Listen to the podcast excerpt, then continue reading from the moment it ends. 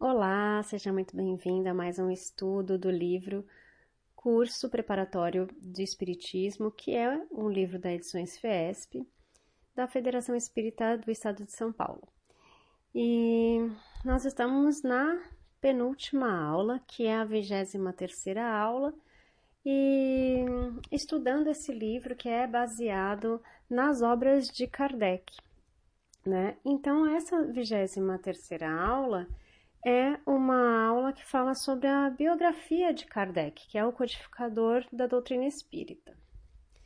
Então, se você não ouviu as, as aulas anteriores, eu te convido a é, ouvir e a estudar esses livros do Kardec. Então, hoje a gente vai falar um pouquinho sobre ele, né? E esse é o único assunto dessa aula. Então, eu vou ler aqui é, a biografia de Allan Kardec. Nascido em Lyon, em 3 de outubro de 1804, de uma família antiga que se distinguiu na magistratura e na advocacia, Allan Kardec, que se chamava Hippolyte Léon Denisard Rivail, não seguiu essas carreiras. Desde a primeira juventude, sentiu-se inclinado ao estudo das ciências e da filosofia educado na escola de Pestalozzi em Yverdun, Suíça, tornou-se um dos mais eminentes discípulos desse célebre professor e dos zelosos propagandistas do seu sistema de educação, que tão grande influência exerceu sobre a reforma do ensino na França e na Alemanha.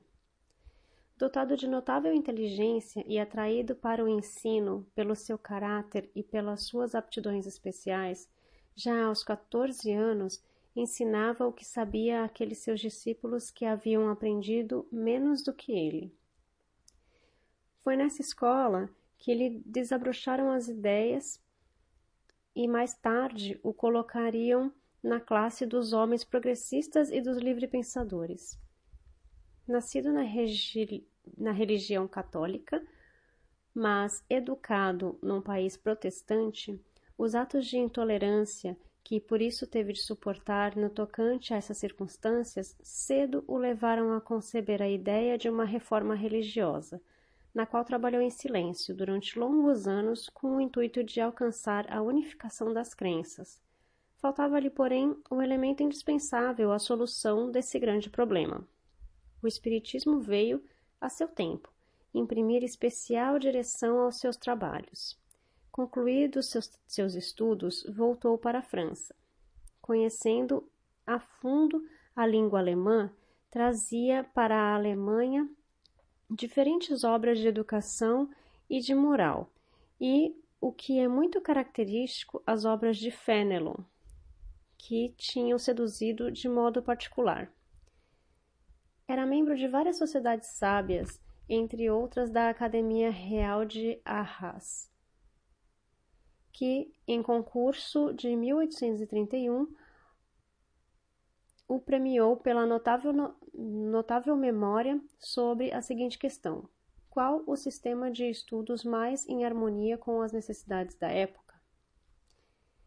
De 1835 a 1840, fundou em sua casa, na rua de Sèvres, cursos gratuitos de Química, Física, Anatomia Comparada, Astronomia e etc empreendimento digno de elogios em todos os tempos, mas sobretudo numa época em que só um número muito reduzido de inteligências ousava enveredar por esse caminho. Entre suas numerosas obras de educação, citaremos as seguintes: Plano proposto para melhoramento da instrução pública de Pestalozzi, para uso dos professores e das mães de família, em 1829 Gramática Francesa Clássica, em 1831, Manual dos Exames para os Títulos de Capacidade, Soluções Racionais das Questões e Problemas de Aritmética e de Geometria, 1846, Catecismo Gramatical da Língua Francesa, 1848, Programa dos Cursos Usuais de Química, Física, Astronomia, Fisiologia, que ele professava no Liceu Polimático, ditados normais dos exames da municipalidade e da soborna. De, de, de ditados especiais sobre dificuldades ortográficas, 1849, obra muito apreciada na época do seu aparecimento e da qual ainda recentemente eram tiradas novas edições. Antes que o Espiritismo lhe popularizasse o pseudônimo de Allan Kardec, já ele se ilustrara, como se vê, por meio de trabalhos de natureza muito diferente, porém tendo todos como objetivo esclarecer as massas e prendê-las melhor às respectivas famílias e países. Pelo ano de 1852, aposta em foco a questão das manifestações dos espíritos. Allan Kardec entregou-se a observações perseverantes sobre esse fenômeno, cogitando principalmente de lhe deduzir as consequências filosóficas. Entreviu, desde logo, os, o princípio de novas leis naturais, as que regem as relações entre o mundo visível e o mundo invisível. Reconheceu na ação deste último uma das forças da natureza, cujo, cujo conhecimento haveria de lançar luz sobre uma imensidade de problemas tidos como insolúveis, e ele compreendeu o alcance do ponto de vista religioso. Suas obras principais sobre esta matéria são O Livro dos Espíritos, referente à parte filosófica, e cuja primeira edição apareceu a 18 de abril de 1857. O Livro dos Médiuns, relativo à parte experimental e científica, janeiro de 1861. O Evangelho segundo o Espiritismo, concernente à parte moral, abril de 1864. O Céu e o Inferno, ou A Justiça de Deus segundo o Espiritismo, agosto de 1865. A Gênese, o Milagre e as Predições, janeiro de 1868. A Revista Espírita, Jornal de Estudos Psicológicos, periódico mensal, começado a 19 de janeiro de 1858, fundou em Paris, a 19 de abril de 1858, a primeira sociedade espírita regularmente constituída sob a denominação de Sociedade Parisiense de Estudos Espíritas, cujo fim exclusivo era o estudo de quanto pudesse contribuir para o progresso da nova ciência. Allan Kardec se defendeu com inteiro fundamento de coisa alguma haver escrito debaixo de influência de ideias preconcebidas ou sistemáticas. Homem de caráter frio e calmo, observou os fatos e de suas observações deduziu as leis que o regem. Foi o primeiro a apresentar a teoria relativa a tais fatos e a formar com eles um campo de doutrina metódica e regular, demonstrando que os fatos erroneamente qualificados de sobrenaturais se acham submetidos a leis. Ele os incluiu na ordem dos fenômenos da natureza, destruindo assim o último refúgio do maravilhoso e um dos elementos da superstição.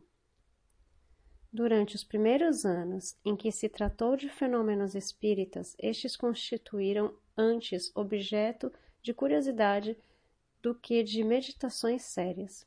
O Livro dos Espíritos fez que o assunto fosse considerado sob aspecto diverso.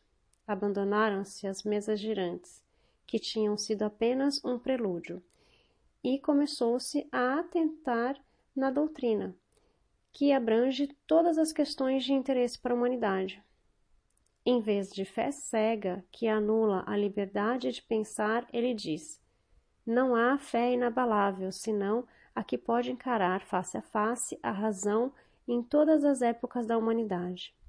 A fé, uma base se faz necessária, e essa base é o entendimento perfeito daquilo em que se tem de crer.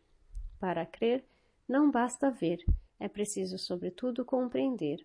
A fé cega já não é, má, já não é para este século. É precisamente no dogma da fé cega que se deve ser, hoje, tão grande o número de incrédulos, porque ela quer impor-se e exige a abolição de algumas das mais preciosas faculdades do homem, o raciocínio e o livre-arbítrio. Isso está em o Evangelho segundo o Espiritismo. Trabalhador infatigável, sempre o primeiro a tomar da obra e o último a deixá-la. Allan Kardec morreu em 31 de março de 1869 quando se preparava para uma mudança de local imposta pela extensão considerável de suas múltiplas ocupações. Diversas obras que estava terminando ou que aguardavam a oportunidade para vir a lume demonstrarão um dia ainda mais a extensão e o poder das suas concepções. Uma individualidade pujante construiu a obra. Era o guia e farol de todos. Na terra, a obra substituirá o obreiro. Os crentes não se congregarão em torno de Allan Kardec. Congregarão-se em torno do Espiritismo, tal como ele o estruturou, e, como os seus conselhos, sua influência avançarão a passos firmes para as fases ditosas prometidas à humanidade regenerada.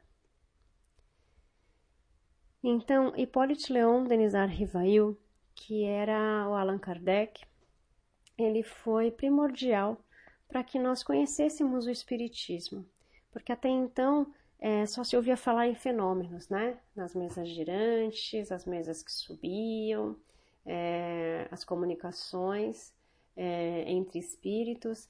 E ele, na verdade, nem acreditar nisso ele acreditava. Né? Ele precisou estudar os fatos, ele precisou se aproximar dessa doutrina, né? se aproximar desses fatos para conseguir entender como é que as coisas funcionavam. E então ele foi juntando material né, de, de estudo, na verdade, porque ele foi estudando tudo isso e vendo como que as coisas aconteciam, o que se repetia, né? E foi juntando é, as mesmas informações de médiums diferentes, de espíritos e comunicações diferentes, de locais totalmente diferentes, para conseguir é, reunir material suficiente para escrever o primeiro livro, que foi o livro dos Espíritos, onde ele fazia perguntas e as pessoas, os espíritos o, respondiam e respondiam diversas pessoas de diversos locais diferentes a mesma coisa. Então foi aí que ele começou a ter a certeza de que algo se passava e começou a acreditar realmente naquilo e continuou seus estudos, né? Ele, como ele era científico, né? Ele resolveu estudar, estudar e estudar para ver o que tinha sentido, o que tinha fundamento em tudo aquilo. E foi através dos estudos que ele conseguiu as provas que ele achava necessárias para passar isso adiante. Como ele já tinha experiência é, em passar isso adiante, né, passar ensinamentos adiante, porque ele era professor e porque ele conseguia escrever muito bem as ideias, é, expor essa, essas ideias, né, é, ele teve facilidade para escrever e ser compreendido. Claro que não por todos, né? Mas é, ele conseguiu êxito, né? No que ele se propôs a fazer, que foi redatar esses livros e passar esse, esse estudo adiante, né? E deixar esse, esse, esses livros para nós. Que são a nossa base né, para o Espiritismo, para estudar o Espiritismo, por isso que eu sempre falo, estudar os, os, livros de Allan Kardec, que são a base do Espiritismo e que, claro, né, nós vivemos outros tempos, vivemos outros dias, então nós precisamos continuar estudando, não, não nos atermos só a esses livros. Esses livros são a base de tudo, mas que a gente também tem que estudar outros livros como Emmanuel, como André Luiz, é, a gente também precisa pegar Joana de Ângeles. Né? Então, tem uma série aí de, de outras coisas que a gente precisa estudar, de outros autores que nós precisamos conhecer, mas a base toda são os livros de Allan Kardec. Ok? É, não sei quando você vai conseguir ouvir isso, mas existe um filme que se chama Allan Kardec, que foi colocado à disposição no Netflix e que pode ser encontrado facilmente. Foi uma produção brasileira e o filme explica bastante de como foi essa jornada de Allan Kardec aqui na Terra. Né? Então é bem interessante se você puder ver também e conhecer um pouquinho é, dessa história, ok? Bom, então nos vemos na próxima aula e última deste livro. Gratidão. Namastê, Namastate.